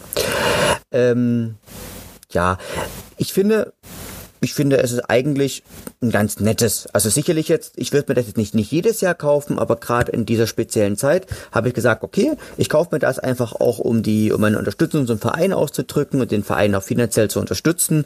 Und es ist halt, so in 10, 20 Jahren wird man sagen, es ist so ein schönes Retro-Sammlerstück. Ja. Was, ähm, und, was äh, bezahlt man da heutzutage? 80, ich habe, glaube ich, 89 Euro bezahlt und äh, hatte aber noch 5% Rabatt vom, äh, weil ich, weil ich ja Mitglied bin. Plain-Variante also, kostet aber 69 Euro. Also, genau, also ohne alles, ne? Ohne alles, genau. Also ohne alles. Ich habe ja aber noch den, äh, den, den Leonhard ähm, Druck drauf gemacht und natürlich auch noch den Druck von der zweiten Bundesliga. Habe aber persönlich auch keinen Spielervlog drauf gemacht, weil ich einfach denke, dass der Verein größer ist als der, als der Spieler. Deswegen bin ich auch ja jetzt nicht so der große Flock-Fan, ganz, ganz ehrlich gesagt. Wir können ja mal ein kleines Spiel spielen. Und zwar, ich habe mal recherchiert, wer wie viel am Trikot verdient. Und ähm, ich habe ja eine Auflistung basierend auf dem Trikot der deutschen Nationalmannschaft aus dem Jahre 2018 und äh, dem Trikot von Werder Bremen von 2019.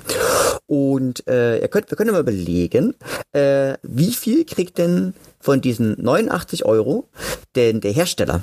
Was denkt er? Hersteller jetzt also Adidas, also, also nicht, Adidas. Äh nicht der, also dann der, der, also die armen Kinder, die das, äh, so. die das sozusagen ja, ja. Okay. In, in, in Kambodscha mit mit den Tränen zusammengenäht okay. haben. 5 Euro. 5 Euro. Was, sagen, was sagst du? 8 bis 10 Euro. Ähm, genau. Ich meine, das das Problem ist ja auch, dass das hast du jetzt noch gar nicht äh, angesprochen, dass das äh, bei Auer eben noch einen Zwischenhändler gibt. Das, das Ding wird ja gar nicht original von Adidas, von äh, Nike produziert, sondern wir haben ja mit Bodensky einen Ausstatter, Teamsport-Ausstatter, der das Trikot konfektioniert. Aber gut, ja. Genau. Also tatsächlich ist es so, dass, äh, dass sozusagen bei der Herstellung sagt man so circa 8 bis 9 Euro fließen sozusagen in die Herstellung und in den Transport. Dann, äh, was denkt ihr, wie viel Euro gehen für das Marketing drauf? Drei bis vier. Genau, drei bis vier. Was sagst du, ja, Thomas? Fünf. Drei. Also man sagt, man sagt so circa so um die um die drei Euro gehen gehen ins Marketing und zwei Euro gehen nochmal in den Vertrieb. So, jetzt wird jetzt wird's spannend. Ähm, du hast es ja hast es ja gerade gesagt. Äh, wie viel Geld bleibt denn so circa bei, äh, bei beim Ausstatter, also bei bei demjenigen, der es dann der es für den für den Verein vertreibt, also für also für Adidas oder für nee, nee, nee für das ist ja Nike. Also wie viel bleibt denn bei Nike oder bei Bodinski? Was denkt ihr? 20 Euro. Ja, mehr. Ich würde sagen so 25, 30 Euro. Hm, also man sagt tatsächlich, dass die äh, beim, beim Trikot der deutschen Nationalmannschaft ist die Rohgewinnmarge bei, bei 17 Euro gewesen. Und so wird es in etwa auch hier sein. So, dann gehen jetzt nochmal 15 Euro an, an, an Mehrwertsteuer raus und so, sodass dann am Ende so circa so 40 Euro beim, beim Sporthandel beziehungsweise beim, äh, bei, bei Aue bleiben. Mhm. Wobei das natürlich auch die Sache ist, deshalb geben die den Mitgliederrabatt, ne? damit du es halt im Fanshop kaufst, damit sie auch die Einzelhandelsmarge haben, weil sonst verdienen sie an den Trikots signifikant weniger, also fast gar nichts, eigentlich nur Lizenzgebühren. Mhm. Genau, das habe ich jetzt, hab ich jetzt vergessen beim DFB. Der DFB kriegt für seine Trikots eine Lizenzgebühr von 5,50 Euro. Und was ich jetzt total spannend finde, ist, dass Aue mit seinen 89,95 Euro ja im vorderen Mittelfeld liegt. Also das preiswerteste Trikot haben die, haben die Würzburger Kickers mit 80 Euro und 41 Cent. Da ist der Ausrüster Jakko. Und das äh, ihr könnt mal raten, wer das teuerste Trikot hat. Ich glaube auch irgendein kleiner, oder? Das hatte ich, glaube ich, schon mal gelesen. Jetzt ähm, Osnabrück. Osnabrück? Was, was sagst du, Martin? Ich müsste jetzt mal überlegen, wer welche Ausrüster hat. Äh, so Jako-Trikots sind ja meistens ein bisschen günstiger und am teuersten ist eigentlich immer Nike und Adidas. Mhm. Ähm, mir fällt jetzt aber kein großer HSV. Ich sage jetzt HSV. HSV. Also es ist tatsächlich, es ist der Karlsruher SC mit, äh, mit knapp 98 Euro. Und dort ist der Ausrüster Macron oder M Macron. Okay.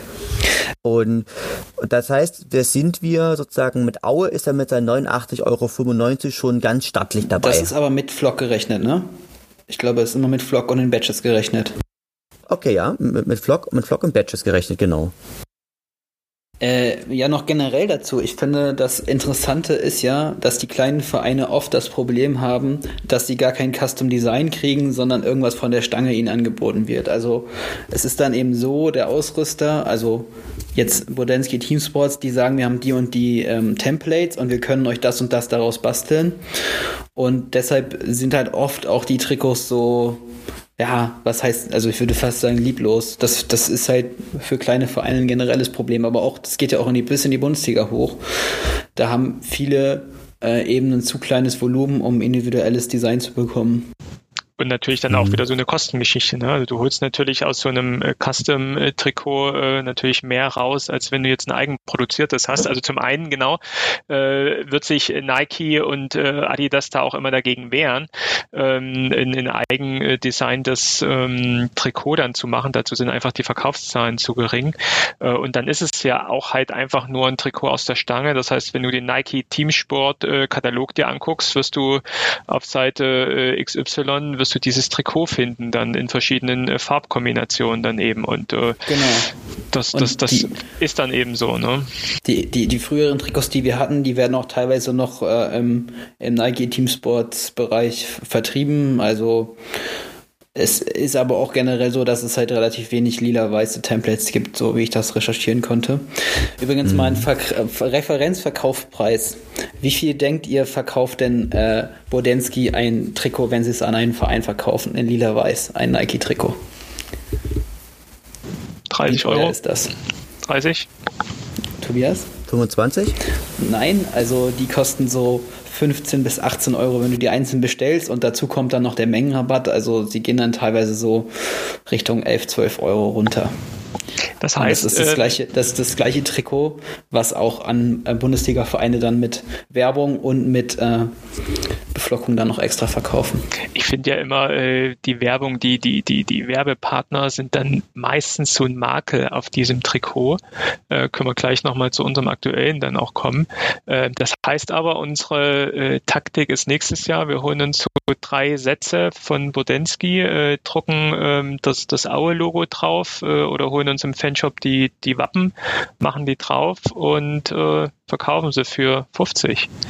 Ein Kollege von mir hat das auch mal gemacht, das sah richtig gut aus. Also es, es gibt auch im, diese, im Fanshop diese gestickten Logos, die hochwertiger sind als diese geprinteten, die diese Trikots von immer haben. Also ich finde halt die Qualität der Produktion ist auch nicht so, so gut. Also ja. es ist es ist halt alles relativ günstig drauf geprintet.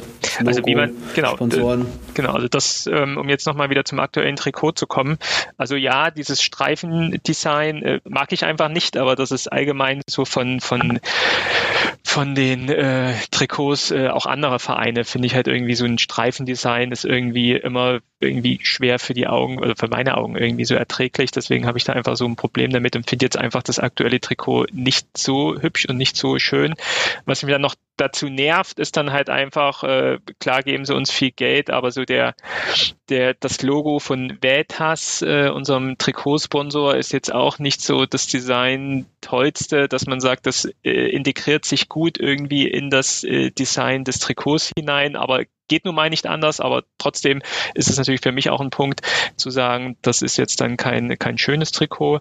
Und ähm, was du auch gerade äh, ansprachst, Martin, ähm, was man dann auch merkt, wo man, wo man dann einfach auch spart als Verein, was ja dann auch wieder okay ist, aber man spart einfach auch am, am Wappen. Also es ist ja nur so ein, ist ja nur so ein aufgebügeltes Wappen. Also du, Tobias, du hast ja jetzt gerade vorliegen oder so. Also das ist ja mhm. wahrscheinlich wirklich nur so ein, so, so ein aufgebügeltes Wappen und nicht, wie es bei anderen genau. Vereinen ja auch üblich ist, dass man so ein gesticktes Wappen dann äh, hat und wirklich so drauf näht oder auch da drauf bügelt, aber es ist einfach so ein gesticktes Wappen. Das macht für mich nochmal irgendwie mehr Eindruck oder ist für mich authentischer, wie jetzt äh, so, so ein aufgebügeltes, glattes, flaches äh, Wappen. So. Und ähm, Vereine versuchen es ja dann doch nochmal immer zu individualisieren, auch wenn sie so ein normales Trikot von der Stange von Adidas oder Nike bekommen, ähm, dass sie es irgendwie individualisieren nochmal mit einem gesonderten Aufdruck. Und das macht ja in Aue jetzt mit diesem Kumpelverein Aufdruck, glaube ich, jetzt im Nacken, ist glaube ich auch wieder dieses Jahr, oder? Genau. Genau, also ja, äh, dieses Jahr. darüber versucht man eben als Verein nochmal so ein bisschen Individualität hinzubekommen, dass man auch nach außen hin zeigt hier, das ist jetzt ein, ein besonderes Trikot, was es jetzt nur in Aue gibt. Äh, äh, klar, das wird nicht viel kosten und äh, bringt nochmal so ein Gefühl von Exklusivität, ist dann jetzt auch in Ordnung. Aber ähm, ich glaube, ich würde dieses Jahr den Verein auf einem anderen Weg unterstützen und jetzt nicht zwingend dieses Trikot kaufen, weil ich es gut finde. Ich habe mir letztes Jahr ein, ein, Trikot gekauft und zwar, wie du es auch schon gesagt hast, ähm, das Auswärtstrikot. Letztes Jahr fand ich ganz cool, weil das, also was ich mag das einfach, Weiße, äh, mit, äh, das Weiße, genau, ganz in Weiß, mit, mit noch so einem leichten ähm, Kragen, der in, in, in Lila dann irgendwie irgendwie abgezeichnet Gold. wurde. Nee, nee, nee, ich habe ich hab das lila. Also damals, also letztes Jahr war es, letztes Jahr war es lila auf jeden Fall. Und das fand ich so ganz cool, mhm. weil ich halt äh, Trikots dann immer gut finde, wenn sie irgendwie so klassisch clean rein irgendwie sind. Also entweder komplett lila oder komplett weiß. Da ist jetzt auch das Logo dann irgendwie, äh, das Hauptsponsor ist irrelevant.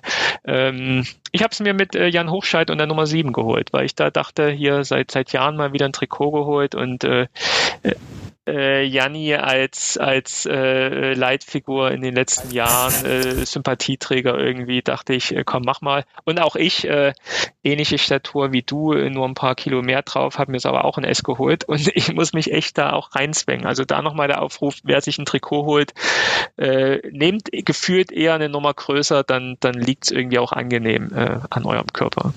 Genau. Ich habe noch eine kleine Korrektur. Ich habe gerade noch mal in das aktuelle Trikot reingeguckt. Es ist nicht von äh, kam kambodschanischen Kindern gemacht worden, sondern von Kindern aus äh, Sri Lanka. Ähm, nur der nur der Vollständigkeit halber. Und ähm, ist es tatsächlich so, dass dieses Trikot auch in Kooperation mit äh, der harten Fangemeinschaft von Aue entstanden ist. Also das heißt, sie hatten da tatsächlich auch einen Einfluss drauf und haben sich dann anscheinend sehr für dieses Retro, für diesen Retro-Style halt einfach auch ausgesprochen. Das habe ich, ja, genau, ähm, das habe ich auch gehört. Aber hat es dann sogar, also so wie es verkauft wurde, äh, so im Sinne, äh, man hat sich zusammengesetzt und hat in, in Trikot Design und entworfen, was dem nahe kommt wie in den 50er Jahren wir die, die, die Meisterschaft in der DDR geholt haben, weil wir da auch in Streifen gespielt mhm. haben, ähm, hat für mich so ein Gefühl rübergebracht wie, oh, jetzt haben wir tatsächlich ein eigen designtes Trikot von Nike bekommen. Äh, wenn man dann halt den normalen Teamsportkatalog von Nike aufschlägt und dann halt ganz normal das Trikot dann wieder sieht, ja, dann wird wahrscheinlich die Einbeziehung äh, in der Art dran liegen, dass man gesagt hat, hier guckt mal, äh, wir setzen uns mal an einen Tisch und ähm, die Möglichkeiten haben wir und wir suchen gemeinsam ein Trikot aus, was ja auch cool ist, dass man da die Fanszene entsprechend mit einbindet. Aber ähm, es ist dann halt kein eigendesigntes Trikot für, für Aue. Gemäß, äh, wir wollen ein Trikot haben, was äh, genauso aussieht wie das in, aus, den, aus den 50ern. Das ist es halt nicht. Das ist halt einfach der Zufall, dass Nike dieses Jahr das so anbietet. Auf der Seite von Bodensky kann man übrigens auch mal lesen, wie die das machen mit Flocktransfer, Siebdruck, Bestickung, Sticktransfer. Da gibt es wohl unterschiedliche ähm, unterschiedliche, sagen wir mal, Stufen und auch Kosten, was das halt so kostet, was die machen. Aber äh, generell, ich äh, finde, finde das interessant, was Tobias gesagt hat. Mir gefällt das Auswärtstrikot auch häufig besser als das Heimtrikot, aber das liegt einfach, glaube ich, auch an den, an den Vereinsfarben, dass Lila Weiß so markant ist, dass es äh, ja eigentlich auch dann fast egal ist, wie, wie die Streifen da angeordnet sind. Die Farben sind ja einfach so dominant und unterscheiden sich halt sehr stark. Wobei ich das mhm. Heimtrikot dieses Jahr auch echt eines der hässlichsten finde der letzten Jahre. Also ich finde einfarbige Trikots auf einem auf jeden Fall immer schöner. Und äh, wenn, wenn Stilelemente nur, sagen wir mal, dezent sind, wie zum Beispiel nur ein Streifen anstatt dieses Zebra, Zebrastreifen lila-weiß äh, Print. Ja. Genau. Ich würde dir aber widersprechen bei den Sponsoren. Ich finde eigentlich Werbung auf Trikots äh, sogar sehr ästhetisch. Also ich, ich kaufe mir manchmal auch Trikots mit sehr viel Werbung, äh, weil ich es auch ganz schick finde. Also aber wenn es natürlich passt, ne? Also es muss natürlich sich in dieses Gesamtkonzept Trikot mit Farbe, äh, Logo und allen dann anpassen. Ne? Das passt halt bei den wenigsten, weil es einfach zufällig zusammengeschustert ist. Aber weiß ich nicht, also ich finde das Vetas-Logo, das das ist schon okay seit Jahren. So, das, das passt irgendwie schon da rein. Es ist viel besser als dieses gelbe Postbank, was die Borussia ja. früher hatte oder keine Ahnung. Also das ist vielleicht das Negativbeispiel oder dieser Gazprom-Balken oder so. Aber jetzt äh, These, wenn wir Wernes Grüner von drauf hätten, dann würden wir im Jahr 10, 20 Prozent mehr Trikots verkaufen. Das weiß ich nicht, aber äh, ich finde auch, dass Leonhard ist ja jetzt äh, mittlerweile auch dezenter auf dem Ärmel. Also das gab in der dritten Liga so ein riesen Patch, also so ein riesen breites Patch und jetzt ist es nur noch so leicht schräg drauf und halt ein bisschen größer, aber auch dezent in weiß. Mhm. Aber das finde ich auch interessant, dass man das extra bezahlen muss, obwohl das ja Werbung ist, mit 5 Euro. ja, stimmt. Das, das ja gut, das ist, halt das, das ist halt das Original-Spielertrikot dann sozusagen, ne, was man versucht zu imitieren. Ich wüsste gar nicht, ob ihr das, ob ihr das wisst, aber Spielertrikots äh, sind oft anders als Fantrikots. Ne? Ja, ja, ja. Klar. Weil Spielertrikots mh, hm, sind oft viel leichter und halten viel weniger aus. Äh, und Fantrikots sind oft dann ja, dass sie halt länger halten und auch im Fanshop gut aussehen. Gibt es aber auch bei anderen ja. Vereinen, dass man sogar das auch kaufen kann. Und da ist man dann eben weit im dreistelligen Bereich, dann irgendwo bei 120, 130 Euro, wenn man das, das echte Spielertrikot sich kaufen will. Vielleicht können wir auch nochmal die äh, Folge von Früff, Frauen reden über Fußball, verlinken. Da geht es nämlich in der aktuellen Ausgabe auch um Spielertrikots und da gibt es so zwei Fraktionen. Es gibt eine Fraktion an Fans, die sich gar keine Trikots kauft und eine Fraktion, die halt Trikots super geil findet. Und äh, ist auch ganz interessant. Dann gehöre ich eindeutig zur Fraktion. Ich finde Trikots super geil. Hast, hast, du denn auch Trikots von anderen Vereinen oder nur Aue? Nur Aue. Nur Aue. Also ich hätte mir überlegt, ob ich mir noch von, von, von Chemie Leipzig mir, mir noch mal das Trikot hole, weil, weil, die, weil die dieses schöne grün-weiß haben. Äh, und ich einfach auch zu dem Verein auch eine Verbindung habe. Und aber allgemein hat, hat so Trikot was sehr, sehr ähm, ich finde ich finde Trikots einfach sehr ästhetisch und das stärkt einfach auch die Verbindung mit zu einem, ähm, zu einem, zu einem Verein oder auch, auch zu einer Region. Martin, Martin, kaufst du dir das Trikot denn? Also wahrscheinlich nicht, wenn du es so hässlich findest, dieses Jahr das Heimtrikot, aber ein anderes Trikot? Also ich muss halt ehrlich mal sagen, äh, ich äh, habe gerade so, einen größeren, so ein größeren Problem und deshalb äh, bin ich mir gerade unsicher, aber ähm, nee, ich kaufe mir dieses Jahr wahrscheinlich nicht. Aber ich habe ein, das letzte Trikot, was ich habe, ist dieses orangene ähm, äh, Ersatztrikot oder äh, Dritt, Dritttrikot, wie sagt man, Third Kit auf Englisch, ja. Das, das finde ich super geil immer. Das Orangene, dass die da sowas immer haben, das sowas finde ich, finde ich schön. Also einfach auch, weil es viele Leute das total hässlich finden. Und deshalb schlage ich da schon fast, ich, ne? deshalb schlage ich da schon fast zu und auch so, dass man sich darüber aufregen kann. Es muss ja keiner kaufen, ja, oder wir müssen ja auch nicht damit, damit spielen. Äh, ja, aber generell, ich bin auch eher so einer, ich äh, kaufe mir jetzt nicht jedes Jahr ein Aue-Trikot, sondern dann auch mal lieber irgendwie von einem anderen Verein, den man jetzt cool findet äh, und wenn es dann runtergesetzt ist oder so. Also ich habe jetzt auch kein Dynamo Dresden-Trikot oder so natürlich, aber irgendwie Trikots, die man mal cool findet, mal, wo man mal im Stadion war und halt so ein bisschen auch, wie, wie du sagst, mit Chemie Leipzig so eine, so eine emotionale Beziehung zu hat, ne? Aber ja, weiß nicht, also ich finde, Trikots, äh, Trikots hat man halt viel im Schrank und äh, zieht man wenig an. Also ich ziehe Trikots fast gar nicht mehr an, ehrlich gesagt. Ich ziehe es jetzt vermehrt äh, immer mehr an, weil ich jetzt, wenn ich äh, immer wieder im Homeoffice gearbeitet habe, ist das irgendwie auch so ein cooles Ding, irgendwie jetzt immer mal wieder Trikots anzuziehen, finde ich. Da, da bin ich jedenfalls wieder da, dahin gekommen, wieder mehr Trikots anzuziehen. Aber jetzt nochmal ein Satz zu, den, äh, zu dem Schnitt. Das finde ich auch interessant, dass die haben alle einen unterschiedlichen Schnitt. Der, das, mhm. äh, das Orangen hat einen richtigen klassischen Kna äh, Kragen. Bei dem Weißen ist der Kragen eher rund und bei dem anderen ist der halt eher ein V-Neck, sagt man dazu, ne? also so ein V-Schnitt. Mhm. Das finde ich auch interessant, dass die Trikots eigentlich gar nicht im, bei den Kragen zusammenpassen und beim Torwart ist es rund.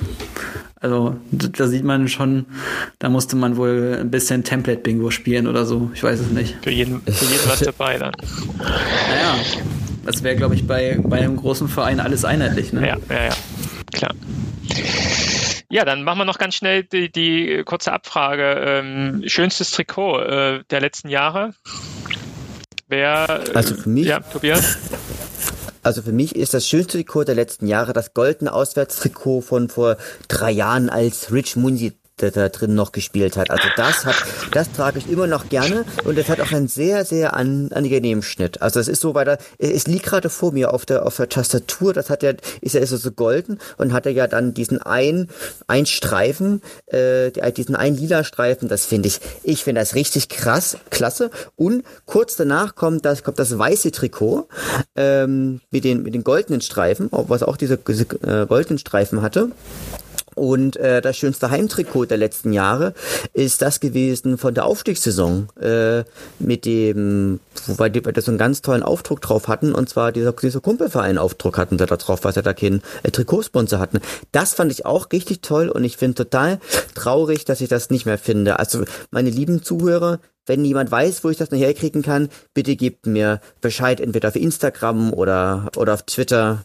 Äh, ich, ich würde es gerne haben wollen. Weihnachtsgeschenk für Tobias. Sehr gut. Martin, dein Lieblingstrikot der letzten Jahre? Ehrlich gesagt, ich fand dieses Kumpelverein-Ding in der Ausschließsaison auch sehr schön, aber es hatte auch einfach hässliche Textmarker gelbe Streifen an der Seite. Das äh, war ein absoluter Modefehl, aber es war nun mal zu dem Zeitpunkt das Template irgendwie bei Nike in, in lila-weiß. Mhm. Schön fand ich das Trikot in der Saison danach. Das hatte so, äh, das war auch in lila-weiß, ziemlich klassisch und das äh, muss also 2016, 17 gewesen sein mit nur weiß ähm, an den Ärmeln und halt so einem V-Neck. Und das hatte ich mit, mit einem Köpke-Flock. Das, das war auch echt das erste, glaube ich, mit Vetas dann. Das äh, finde ich ein, schon ein klassisch schönes Trikot. Ja. Ja, dann bleib ich äh, bei meinem äh, ja, letzten Trikot, äh, weiße Auswärtstrikot von, von letztem Jahr. Wenn da noch dann jetzt Wernes Grüner statt Vetas von drauf wäre, dann wäre es für mich ja fast ein, ein, perfektes Trikot, auch mit diesen leichten äh, lila Kragen dann noch mit, äh, auch so ein bisschen der Bezug zu Aue dann eben hergestellt. Das fände ich dann tatsächlich perfekt. Und immer noch ja in der Kombination, äh, wo ich mich immer super freue, wenn sie so spielen, ähm, auswärts weißes Trikot und äh, lila eine Hose und lila eine Stutzen. Das finde ich so von der Kombination her gefühlt immer irgendwie auch noch, erinnert mich das dann wieder an so DDR-Oberliga-Zeit, wo ich auch irgendwie in Erinnerung habe, dass sie da auch einige Male so gespielt haben. Das ist immer noch so in Erinnerung, so weißes Trikot, lila, lila Hosen, das finde ich immer so von der Kombination irgendwie so, so super und so passend. Deswegen Sie spielen selten in der Kombination, aber wenn, dann bin ich auf jeden Fall ein großer Fan davon. Aber was mich jetzt ganz doll interessiert, was ist denn das Lieblingstrikot der letzten Jahre von unseren Zuhörerinnen und Zuhörern? Das würde mich echt super brennend interessieren. Ja, sehr gern. Mit äh, kommentieren äh, unter unserem Instagram-Post oder Twitter oder Facebook. Äh, schreibt uns gerne mal an. Ähm, ja, dann können wir auch mal so eine kleine äh, Trikotschau machen, wenn ihr dann noch ein Foto mit Schickt dazu uns auch postet. gerne Fotos dazu. Genau. Genau. Genau. Das ist doch ganz spannend. Und dann, und dann ähm, werden wir über die Like-Funktion oder über die Herzen bei Twitter abstimmen, welches dann doch äh, in der Community das schönste Trikot ist. Das ist doch super. Sehr schön. Ja, Jungs, dann äh, sind wir ja auch schon fast durch hier mit unserer Agenda. Ich glaube, wir sind auch schon wieder über, weit über eine Stunde am, am Quatschen, aber dann ja doch auch, trotz, äh, dass wir keine Spiele hatten, dann einige Themen. Ja, am Ende verweise ich gern nochmal auf unsere sozialen Kanäle. Twitter haben wir jetzt schon genannt, Instagram, Facebook. Ähm, gerne auch, äh, haben wir jetzt beim letzten Mal nicht gemacht. Äh, wir haben auch ein kleines Tippspiel installiert äh, bei Kicktip. Äh, findet ihr uns bei, bei dem Begriff Aue Podcast. Äh, kann gerne noch jemand dran teilnehmen. Ich glaube, jetzt nach zwei, drei Spieltagen ist man da immer noch gut dabei, wenn man jetzt einsteigt. Ich glaube, wir haben knapp 25 Teilnehmer. Ähm, aktuell ich habe es mal rausgesucht, Jungs. Wisst ihr, wo ihr steht? Ihr, ihr tippt ja auch fleißig mit. Martin, Tobias? Ich bin, glaube ich, relativ weit oben. Natürlich tippe ich damit. Genau. Auf welchem Platz bist du, Tobias, aktuell? Äh, das, ich glaube, es, es, ist noch, es ist noch nicht der, nicht, nicht der 20. Also wir haben, genau, 19, 19. Also wir haben 25 Teilnehmer, Martin ist auf 4, ich bin auf 5, äh, Tobias ist auf Platz 19. Ich glaube, da kannst du äh, nochmal etwas nachlegen. Äh, Kai, äh, a.k.a. der Ammergauer, ist aktuell auf Platz 1, ähm, aber dann auch dicht gefolgt äh, von den Plätzen 2 und 3. Ähm, Kai hat nur am ersten Spieltag irgendwie von neun Spielen acht in der Tendenz richtig getippt getippt und von diesen acht richtigen hat er sechs äh, auch noch das äh, perfekte Ergebnis äh, getippt. Also einfach mal ähm, äh, Sportwetten tippen. Vielleicht ist das auch noch mal ein Tipp, um irgendwie an äh, Geld zu kommen, Kai. Aber für all die anderen, Sportwetten. Hm. genau, für all die anderen äh, heikles Thema Sportwetten ähm, gab es gerade eine aktuelle Aufstellung äh, eines St. Pauli-Blogs, die nämlich untersucht haben, bei welchem Profiverein ähm, denn äh, Sportwettenanbieter unter den äh, Werbepartnern sind. Und da ist wohl Aue der einzige Profiverein in den ersten zwei Ligen, die kein äh, tatsächlich nennenswerten äh, Sponsor unter den äh, Sportwettenanbietern haben. Ähm, ist, glaube ich, aber auch ein Thema, sollten wir heute nicht mehr diskutieren. Können wir vielleicht einen kleinen Spoiler machen auf die nächste Folge, wo wir uns dem Thema Sportwetten Pro und Contra einfach mal widmen wollen. Auch so das Thema FIFA 21 ist rausgekommen. E-Sport, ist das ein Thema? Haben wir auch eine Umfrage gemacht. Äh, sollte Aue ein E-Sport äh, oder ein FIFA-Team äh, aufstellen, wie es jetzt zum Beispiel, was aber auch an mir vorbeigegangen ist, wohl Zwickau auch gemacht gemacht hat, ähm, ist, glaube ich, auch ein spannendes Thema, was man hier gut in dem Podcast mal beleuchten kann. Wobei wir auch beim nächsten Mal auch schon pickepacke voll sind mit den Themen, weil wir da in der nächsten Folge ja auch schon wieder mindestens mal drei ähm, Spiele uns anschauen müssen. So, dann wären wir fast am Ende. Tobias, Martin, habt ihr noch eine letzte Worte an die Zuhörer? Genau, ich war bei der U19 von Aue Ach, gestern. Mensch. Auswärts bei TB, ja. Das war äh, ein sehr spannendes Spiel und Aue hätte fast gewonnen. Hat in der 85. Minute äh, ist die 2 Führung gemacht und dann noch in der letzten Minute der Nachspielzeit ein Tor kassiert. Und äh, ich fand das sehr, sehr spannend zu sehen. Äh, Trainer war nämlich äh, Jörg Emmerich, die äh, Auer Legende. Und äh, ja, der Torwart äh, hat mit Mendel-eskem äh, Zeitspiel gepunktet, auf jeden Fall. Es liegt irgendwie in der Auer DNA, das Zeitspiel, auch im Jugendfußball. Und das Interessante fand, fand ich daran, dass äh, ich doch beim 2-1 äh, für Aue so viel gejubelt habe, wie, glaube ich, seit Monaten nicht mehr. Was doch einiges darüber aussagt, wie weit, wie weit sich die, die Distanz aufgebaut hat, irgendwie zu diesem ganzen Profi-Geschäft bei mir und wie, wie sehr einem doch äh, das, das Mitfiebern irgendwie fehlt. Also, das fand Hast ich doch sehr. Hast du jetzt Stadionverbot bei TB, weil du so ausgerastet bist? Naja, ich glaube, das hat, ist nicht so aufgefallen, weil ich auch direkt unter der Auer Bank stand und äh, ich da hätte auch locker als Betreuer durchgehen können. Aber ich, ich glaube, dass, dass das schon äh, dauerhaft eine der Herausforderungen ist, diese emotionale Distanz irgendwie wieder herzustellen. Und ähm, naja, man merkt, man merkt, glaube ich, auch, was, was Fansein dann ausmacht in so einem Moment. Und das ist, das ist schon interessant. Also, um sich da nochmal selber zu bestätigen. Ja dass yes. einem dann doch vielleicht alles gar nicht so egal ist. Genau.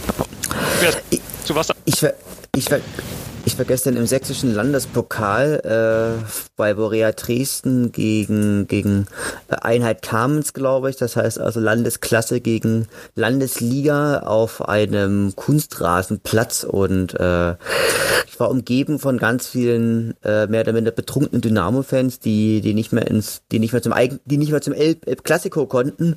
Und es war aber trotzdem mal wieder ein Genuss, erst wieder mal so ein Fußball spielen, so bei fünf Grad im Regen Regen zu stehen äh, und da irgendwie dem, dem Trash-Talk der Spieler zuzuhören, das hatte auch schon oft schon ein bisschen, bisschen was von Aue. Also tatsächlich, also mein, mein persönliches Highlight ist, ähm, der Schiedsrichter wird, wird an, angeschrien von, von der Bank und, und, und, und Schiedsrichter bleckt dann einfach äh, zurück. Das hatte was sehr, sehr Menschliches und äh, ja, und auch, auch der Linienrichter, der hatte auch eher mehr mit sich zu tun als, als mit, mit dem Spiel. Aber das ist, also es war, es war sehr, sehr viel Menschlichkeit einfach da bei der, bei der guten Borea. Aber ich vermisse natürlich schon auch das Stadionerlebnis äh, im Erz, Erzgebirgsstadion. Äh, das, so, das, das kann Borea jetzt mir auch nicht, auch nicht wieder zurückgeben. Menschlichkeit und Bier war dann vor allem auf alle Fälle da, wie ich es raushöre. Genau. Sehr gut. Ja, dann ähm, kann ich mich da, glaube ich, anschließen. Ähm, vielleicht auch einen kleinen Aufruf. Äh, guckt mal in eure Umgebung, welche Amateurmannschaft gerade spielt. Ich glaube, die brauchen auch dann aktuell und sowieso in den letzten Jahren immer äh, jeden Euro. Ähm, das gibt wenigstens mal da ein Gefühl, irgendwie Live-Fußball zu sehen. Das tue ich hier auch. Ähm, Habe jetzt Regionalliga Nord mir mal äh, zwei Spiele angeguckt. Ähm, aber da gibt es bestimmt sicher bei euch Hörern auch den ein oder anderen Verein, ja, der sich über einen Besuch freut. Und im Endeffekt ist es Fußball und das ist vielleicht dann nicht der hochklassige Fußball, wie man ihn jetzt aus der Bundesliga kennt, aber trotzdem immer spannend, äh, mit, ein, mit ein paar Leuten hinzugehen, äh, ein bisschen was zu trinken und einfach Fußball zu sehen. Echter Fußball von echten Menschen. So sieht's aus. Sehr gut. ja, in diesem Sinne, das war ein schönes Abschlusswort, Tobias. Vielen Dank äh, für das äh, Zuhören. Äh, folgt unseren Kanälen auf Twitter, Instagram und äh, Facebook. Äh, nehmt an den Diskussionen teil, schickt uns euer Lieblingstrikot und teilt natürlich gerne auch unsere Folgen. Ähm, ich glaube, das äh, hilft uns dann auch durch die insgesamt zusammen durch diese schwere Zeit, dass wir vielleicht auch versuchen, durch diesen Podcast dann doch etwas Neues aufzubauen, wo man sich über das Lieblingsthema Fußball und über den Lieblingsverein Aue entsprechend austauschen kann. In diesem Sinne, schöne Zeit. Tobias, willst du noch was sagen? Nein, und, und über, über positive Bewertungen freuen wir uns natürlich ja. auch immer auf iTunes, auf Spotify. Also lasst, eu, lasst euren Gefühlen einfach freien Lauf. In diesem Sinne, bleibt gesund und bis bald. Tschüss. Ciao. Tschüss.